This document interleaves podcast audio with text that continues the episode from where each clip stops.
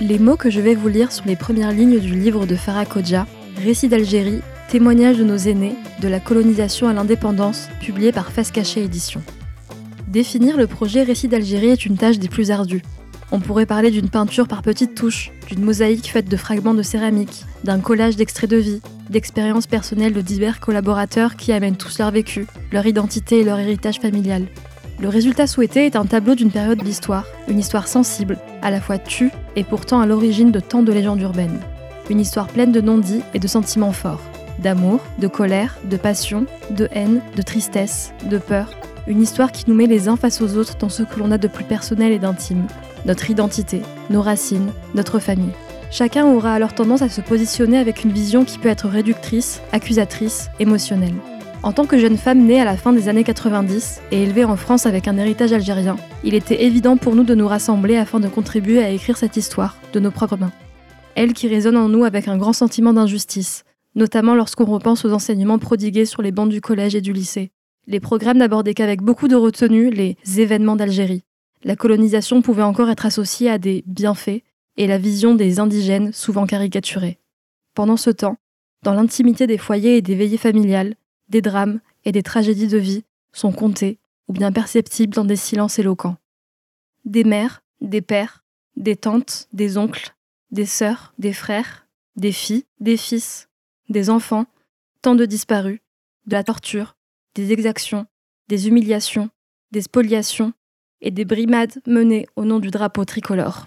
Très jeunes, beaucoup de franco-algériens se voient questionner leur identité, tiraillés alors entre deux histoires présentées sous deux points de vue très différents. D'un côté de la Méditerranée, récit dramatique, légende épique, fantasme et tabou. De l'autre, histoire conflictuelle, simple mésentente, quiproquo et énorme gâchis.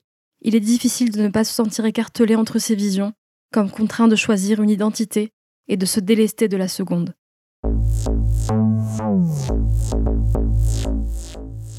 J'ai le plaisir d'accueillir Farah dans Nanar Podcast. Bonjour et bienvenue Farah. Bonjour et merci à toi pour euh, l'invitation. Avant tout, je voudrais te demander quel a été le déclic pour te lancer dans ce projet Récit d'Algérie. Pourquoi avoir décidé de rompre ce silence? Le déclic, il vient vraiment d'une discussion euh, qui était banale euh, à l'origine avec ma mère.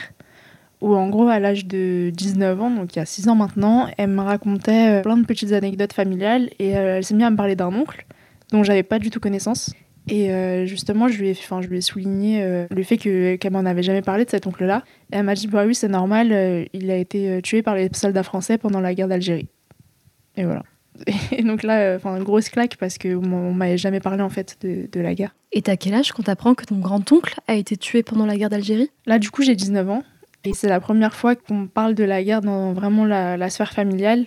Et presque j'ai envie de dire euh, la première fois de ma vie en fait euh, parce qu'on l'avait déjà abordé deux ans auparavant en terminale justement pour nous dire qu'on n'abordera pas le sujet. Et il y a une anecdote euh, dont tu parles qui est aussi un... qui fait partie de ce déclic c'est ce que tu as dit ta prof d'histoire au sujet de la guerre d'Algérie. Ouais totalement. En fait au moment où ma mère me dit que son, son oncle a été tué par les soldats pendant la guerre d'Algérie et qu'elle me précise que voilà mon grand-père n'a jamais pu faire son deuil et que c'est pour ça sûrement qu'il en parle pas bah à ce moment-là, enfin, résonnent vraiment les mots de ma professeure d'histoire de terminale qui nous avait dit que justement on n'abordera pas le sujet de la guerre d'Algérie parce que euh, c'est une histoire trop sensible et à l'époque c'était au choix euh, au programme euh, enfin, du bac. On abordera plutôt la question de la Seconde Guerre mondiale. Et elle nous dit mais retenez juste que les relations France-Algérie c'est comme une histoire d'amour qui a échoué, qui avait ce côté un peu romantique et là, d'un coup, je me dis, mais ça colle pas.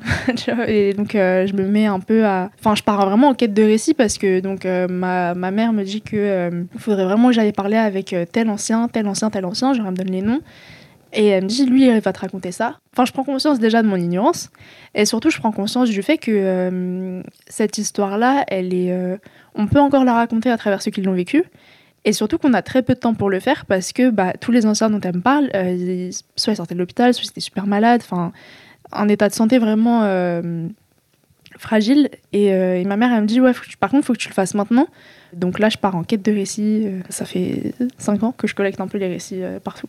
Comment tu te sens, toi, en tant que jeune femme de 19 ans à ce moment-là, qui découvre que ce récit qu'on t'a toujours caché, ou qu'on a dédramatisé en disant que c'était une histoire d'amour qui n'avait pas marché, quand tu découvres qu'en fait, quelqu'un de ta famille est mort dans ce contexte-là, que des personnes de ta famille ont souffert, Comment tu te sens? Est-ce qu'il y a une espèce de désenchantement, de trahison, de colère, d'urgence? Ouais, il y a une sorte de colère, euh, d'abord vis-à-vis des, mots qui ont été prononcés, enfin, cette forme de romantisation un peu de la colonisation. Mais euh, il y a surtout une colère vis-à-vis de moi où je me suis dit, mais je suis trop naïve d'avoir fait confiance au programme scolaire français. Parce qu'en fait, je vais pas pouvoir apprendre de mon histoire. Enfin, c'est comme si je le savais en fait. Mais franchement, je me dis très vite que bah, c'est pas grave en fait, les anciens sont là, donc euh, je, vais leur poser la question à eux. Très vite, j'ai regardé un peu, euh, enfin, je me suis documentée à fond avant de collecter les récits. Et je trouvais pas de récit qui pouvait ressembler à celui de mon grand-père. Parce qu'en gros, je cherchais un peu. Euh, j'étais en quête de mon histoire en fait au final, c'est comprendre un peu plus mon identité aussi. Et j'avais beau lire plein d'ouvrages sur la, sur la guerre d'indépendance, sur la guerre d'Algérie, je trouvais rien qui pouvait ressembler vraiment à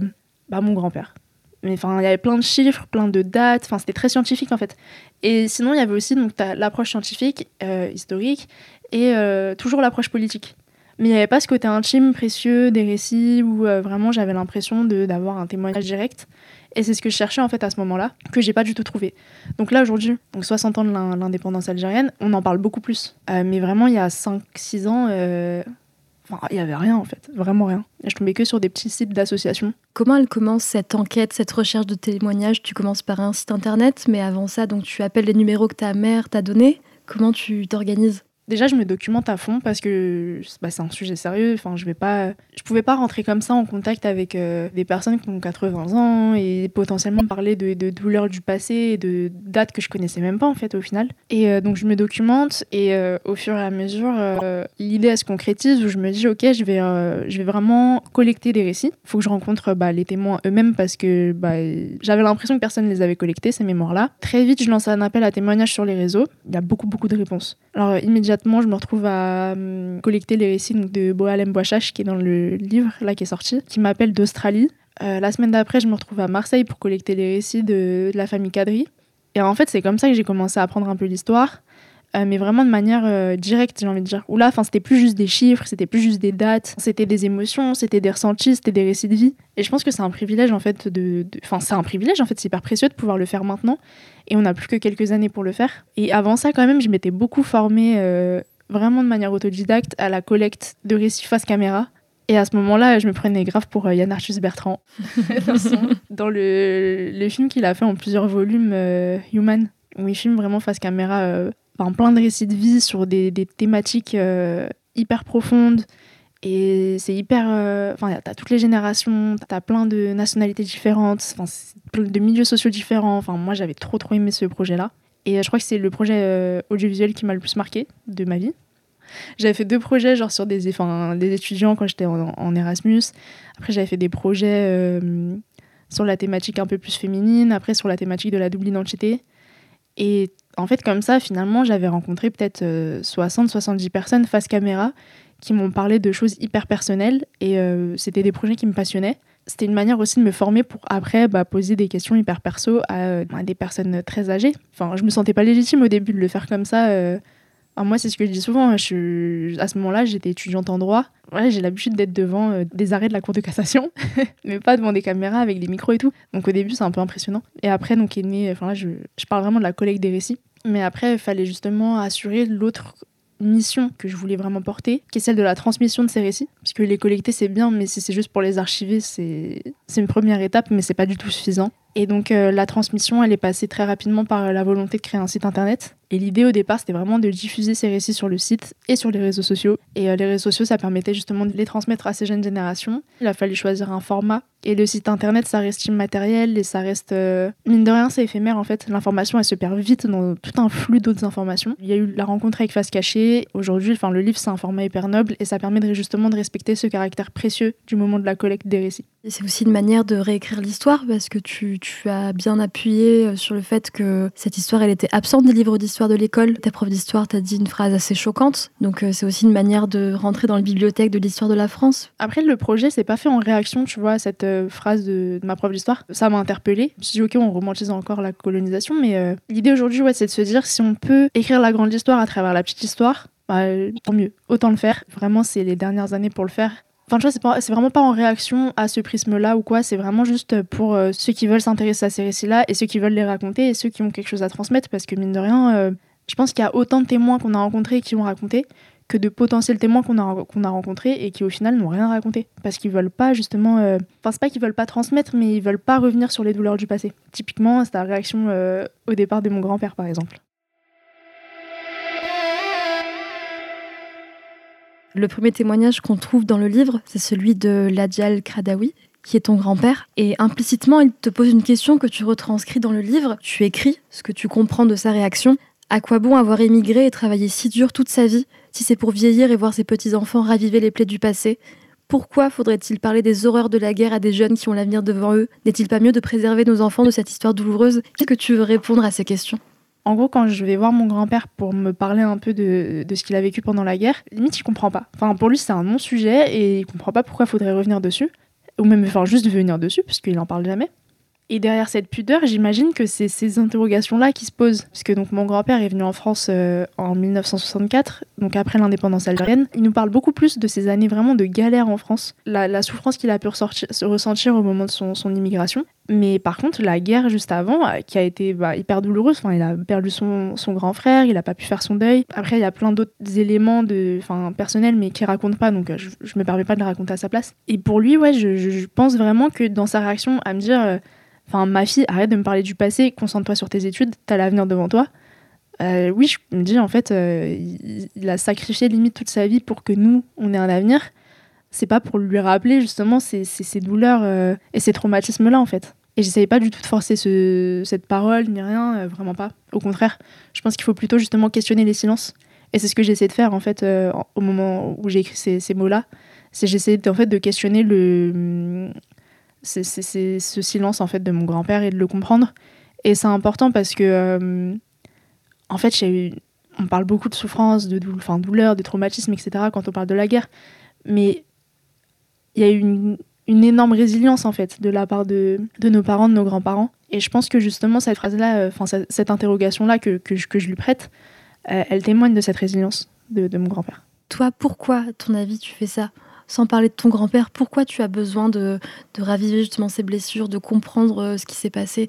Est-ce que ce serait une manière peut-être de soigner des, choses que toi, tu aurais, dont tu aurais hérité peut-être? Pourquoi tu essaies de rompre ce silence? Dans un premier temps, il y a cette volonté de rendre justice à des personnes et euh, qui nous sont très proches et dont les récits sont totalement occultés en fait. Des livres d'histoire, de... au-delà de l'histoire en fait, de, l'aspect culturel, il n'y a pas de films sur leur, euh, sur leur récit, il y a très peu de livres aussi. Puis il y a ce besoin aussi euh, d'urgence de se dire que euh, malheureusement ils sont tous dans un état de santé qui est assez fragile, il y en a très peu qui sont en forme et forcément quand ils partent, bah, leur mémoire part avec eux et en fait c'est notre histoire qui s'en va. Et il y a cette volonté aussi peut-être de mieux comprendre mon identité, de savoir d'où elle vient. Donc moi je suis née en France, j'ai grandi en France, mais mon identité elle résulte du passé colonial français en vérité et je savais très peu de choses jusqu'à mes 19 ans. Et si je m'y intéressais pas moi-même, bah je sais pas comment j'aurais trop pu, enfin j'aurais vraiment pu le découvrir et le comprendre surtout. Et euh, ça permet aussi de comprendre plein de, choses un peu de la société contemporaine aujourd'hui. Quand tu étudies l'histoire, bah, tu comprends le présent. Et c'est exactement ça en fait. Il y a cette volonté de rendre justice, il y a cette volonté de raconter. Juste, enfin, juste l'intérêt pour euh, l'autre avec un grand A, dans le sens où euh, là on prend vraiment le prisme de l'identité un peu franco-algérienne, mais il n'y a pas du tout que des Algériens qui, qui me racontent. Il y a aussi beaucoup d'appelés français avec qui je suis en contact, ou de Pieds Noirs qui me racontent un peu justement leur récit d'Algérie à eux. Et en fait, on se rend compte que c'est pas du tout juste la France contre l'Algérie ou l'Algérie contre la France. C'est beaucoup plus complexe que ça. C'est vraiment, c'est pour ça que à chaque fois, je parle de guerre d'indépendance plutôt que guerre d'Algérie, parce que euh, ça m'évite un peu de juste euh, raconter la guerre à travers ce, marqueur territorial qu'opposerait les deux, alors qu'en fait, le prisme, c'est vraiment celui de l'indépendance les, partisans de l'indépendance algérienne contre les adversaires à cette indépendance-là. Enfin, déjà, il y a autant de récits et de mémoires qu'il y a de personnes pour ou contre l'indépendance. Et aujourd'hui, euh, enfin, forcément, je rencontre que des partisans à l'indépendance, mais ils sont pas tous algériens. C'est hyper intéressant, puis c'est hyper enrichissant, même en termes. Euh, c'est devenu une passion, en fait, récit d'Algérie, parce qu'on fait plein de choses différentes. Enfin, petit, en fait, c'est, je sais pas, c'est vraiment, je pense, une. Euh, enfin, c'est hyper bateau, là, ce que je vais dire, mais c'est aussi le goût de l'humain parce que c'est des rencontres qui sont hyper belles à chaque fois. Euh, c'est tu noues des, contacts avec euh, pas seulement avec les témoins, mais aussi avec leur famille en général. Ça, ça me remplit tout le temps. Enfin, franchement, c'est, je sais pas, je, pourrais même pas le décrire. Enfin, je sais pas, on veut souvent l'associer à un mal-être d'être algérienne en France. C'est peut-être un truc que j'ai ressenti au collège.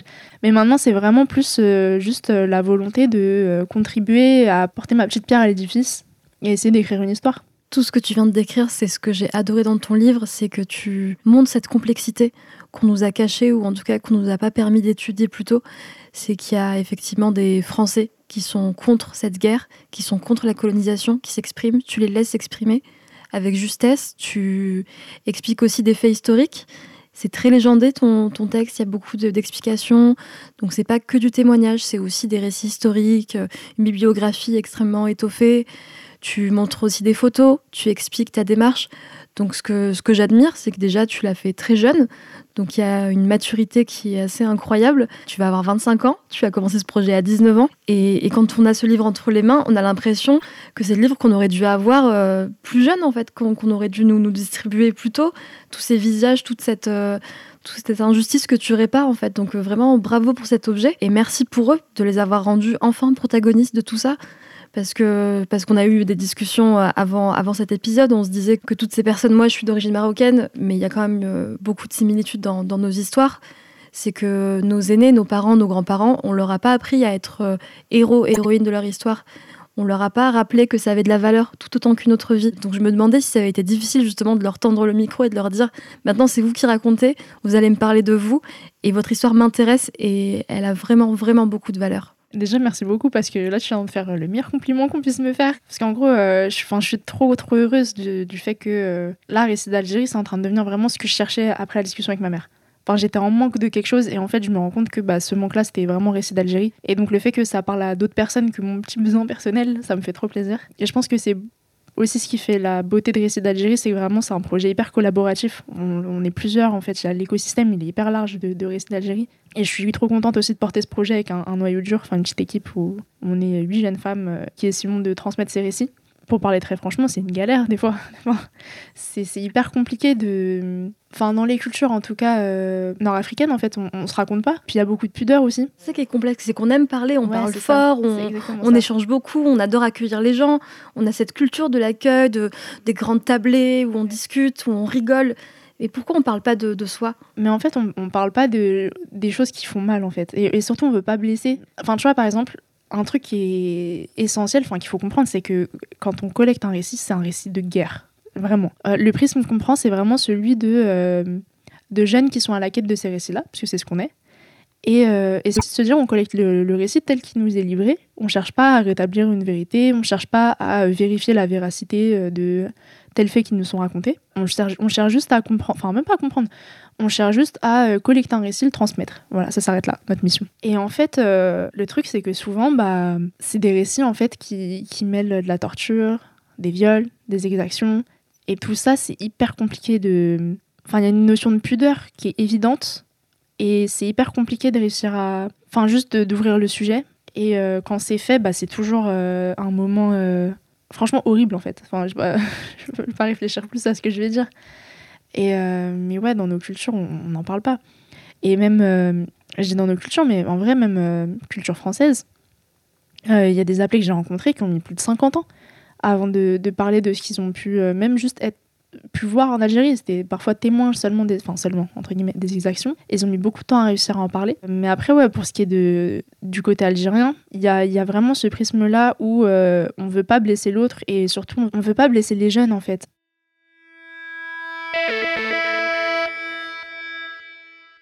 Je me posais une question en t'entendant parler des horreurs que tu as collectées. C'est que toi, tu as eu le déclic en apprenant un choc qui est dans ta famille. C'est la perte de ton grand-oncle et le fait que ta famille n'a jamais pu faire le deuil. Comment tu reçois tous ces témoignages? Est-ce que tu arrives à prendre soin de toi, à te reposer aussi? Parce que certes, ce n'est pas toi qui l'as vécu, tu transmets et tu nous permets de connaître ces histoires. Mais comment tu l'accueilles en toi et comment tu arrives à te réparer toi aussi?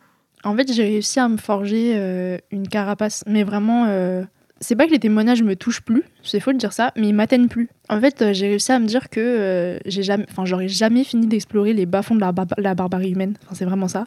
Parce qu'au début, mais ça me mettait dans des états horribles. Enfin, je pouvais pleurer pendant peut-être euh, tous les soirs pendant deux semaines.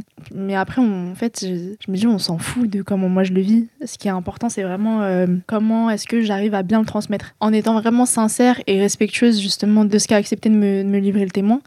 Et donc je, m'efface beaucoup en fait, je m'efface complètement. Et pour réussir à s'effacer vraiment au maximum en tout cas, j'ai dû me forger cette carapace où je mets énormément de distance avec les récits. À la fois, j'en suis très consciente et je connais les récits par cœur. Et je sais exactement tout ce que les témoins que, j'ai rencontrés ont vécu. Aujourd'hui, par exemple, les récits qui me touchent le plus, c'est ceux que j'ai collectés au début parce que là, pour le coup, j'étais pas prête, je m'étais pas du tout préparée, du tout, du tout, du tout à collecter les récits. Et là, maintenant, je me prépare à euh, pouvoir tout entendre. Et c'est triste, mais du coup, ça m'atteint plus. Je suis plus là en tant que euh, la jeune qui pourrait être leur euh, petite fille ou leur fille, mais je suis là en tant que Farah de récits d'Algérie qui collecte pour transmettre. T'es la messagère. c'est ce que j'essaie de me dire. Vraiment, j'agis juste en tant qu'acteur de la sauvegarde de leur mémoire. Et ça me permet vraiment de, me distancer à fond, de pas m'endormir le soir en fait. C'est juste ça. C'est vraiment se forger une carapace. Tu as parlé du recueil de ces témoignages, tu as parlé de la transmission. Maintenant, j'aimerais bien qu'on parle de la réception de tes proches, peut-être, parce que peut-être que le site internet et les réseaux, euh, c'est un peu éloigné pour nos aînés, mais le livre, c'est un objet physique avec des photos qu'ils ont pu voir, des textes qu'ils ont pu lire. Comment ils ont réagi? Pour mes proches, c'est particulier parce qu'ils me voient aussi euh, avec mes études en parallèle. Euh, franchement, ils sont très très contents et fiers du fait que j'ai réussi à aller jusqu'au bout du projet du livre en tout cas. Et puis même du site internet, des rencontres qu'on peut, peut avoir autour. Euh, chaque fois qu'il y a des témoins avec qui je suis en contact, qui, qui parfois connaissent aussi des personnes de ma famille forcément c'est concret pour eux et en fait ils sont témoins de justement de je parlais du fait de vraiment s'effacer pour le projet de toute l'abnégation en fait que je suis obligée de faire enfin que nécessite ce projet-là. C'est un accomplissement dont ils sont fiers aujourd'hui. Et ton grand-père, comment il a réagi? Mon grand-père, il est content que je sois contente. voilà. Si ça me fait plaisir, ça lui fait plaisir. Pour lui, voilà, bah c'est bien, t'as fait ce que tu voulais faire. Je pense que ça le dépasse, le fait de vouloir absolument... Euh, enfin, peut-être qu'il le voit comme ça, le fait que je sois là, mais je veux absolument à chaque fois euh, faire mon projet sur euh, la guerre. Alors qu'en fait, il y a tellement de belles choses aujourd'hui. Enfin, tu vois, j'ai que le souci de mes études et de là, mon insertion professionnelle. Grâce à ses sacrifices à lui, en fait. Pourquoi se créer des problèmes? Donc il le voit un peu plus comme ça, je pense. Mais il est très très content que moi je sois heureuse. Et quels sont les retours des personnes extérieures qui ont lu ton livre, euh, les gens que tu rencontres? Qu'est-ce qu'ils te disent? Quels sont les messages les plus percutants, les plus marquants dont tu pourrais nous parler? J'ai rencontré forcément que des personnes qui étaient hyper contentes aussi du projet du livre. Beaucoup de personnes qui suivent Récit d'Algérie aussi depuis longtemps, donc euh, qui, qui, voient une sorte d'accomplissement aussi. Euh, enfin une étape en fait dans ce travail de collecte et de transmission. Les plus beaux retours, c'est ceux qui me racontent que justement ils ont lu euh, des bouts du livre avec leurs parents. C'est vraiment, ça me fait trop trop trop plaisir. Parfois on voit des vidéos justement avec euh, la mère ou la grand-mère qui commence à, lire et à chanter, et, euh, à me souhaiter du bien. Ça me touche trop. En fait, j'ai l'impression que c'est une grande famille en fait. On a tous vécu quasiment les mêmes choses et aujourd'hui on peut tous en parler ensemble et on a un objet pour nous. Et je trouve ça trop précieux. Et qu'est-ce que tu pourrais dire aux personnes qui ont envie d'interroger leurs proches, leurs aînés, mais qui n'osent pas par pudeur, par peur aussi peut-être de ce qu'ils vont découvrir ou de raviver des blessures auprès de leurs proches? Qu'est-ce que tu pourrais leur dire pour les inviter à faire la démarche que tu as faite? Alors je sais que c'est très très facile de le dire, mais pour l'avoir fait, je me permets.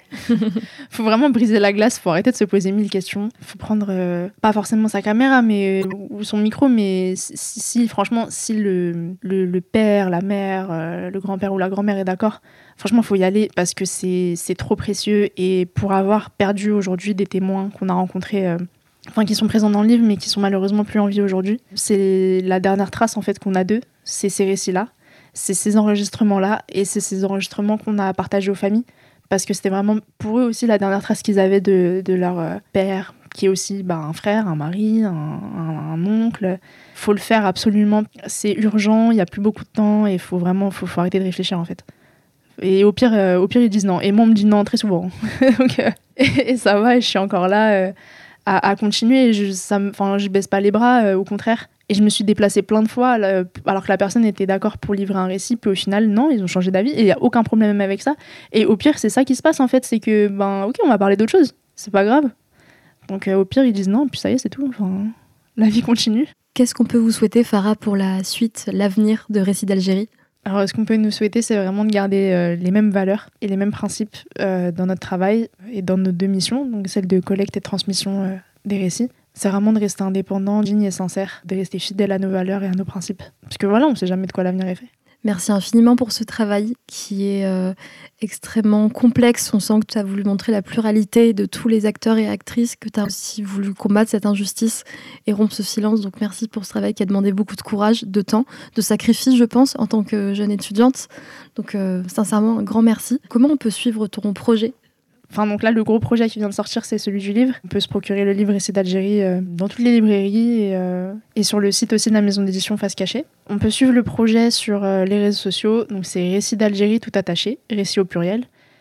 Et surtout, lire nos articles sur le site, donc récitdalgérie.com. Et je tiens aussi à remercier vraiment énormément le noyau dur, les filles avec qui je porte ce projet. Et dans la rédaction du livre, spécialement aussi Nouha et Maïssa, euh, parce qu'il y a les récits, mais il y a aussi un gros travail de relecture, de retranscription, d'accompagnement historique de ces récits-là. Donc euh, les petites notes de bas de page, par exemple, un peu partout, c'est le gros travail aussi de Maïssa. Là, les belles phrases et les métaphores dans l'introduction, euh, c'est l'œil aussi de Nouha. Donc tout ça, c'est un travail d'équipe et, et c'est ce qui me rend hyper fière aussi de ce projet aujourd'hui. Vraiment remercier sincèrement Face Cachée et Wafa Mamesh, parce que c'est Wafa qui nous a contactés justement pour euh, l'idée du livre.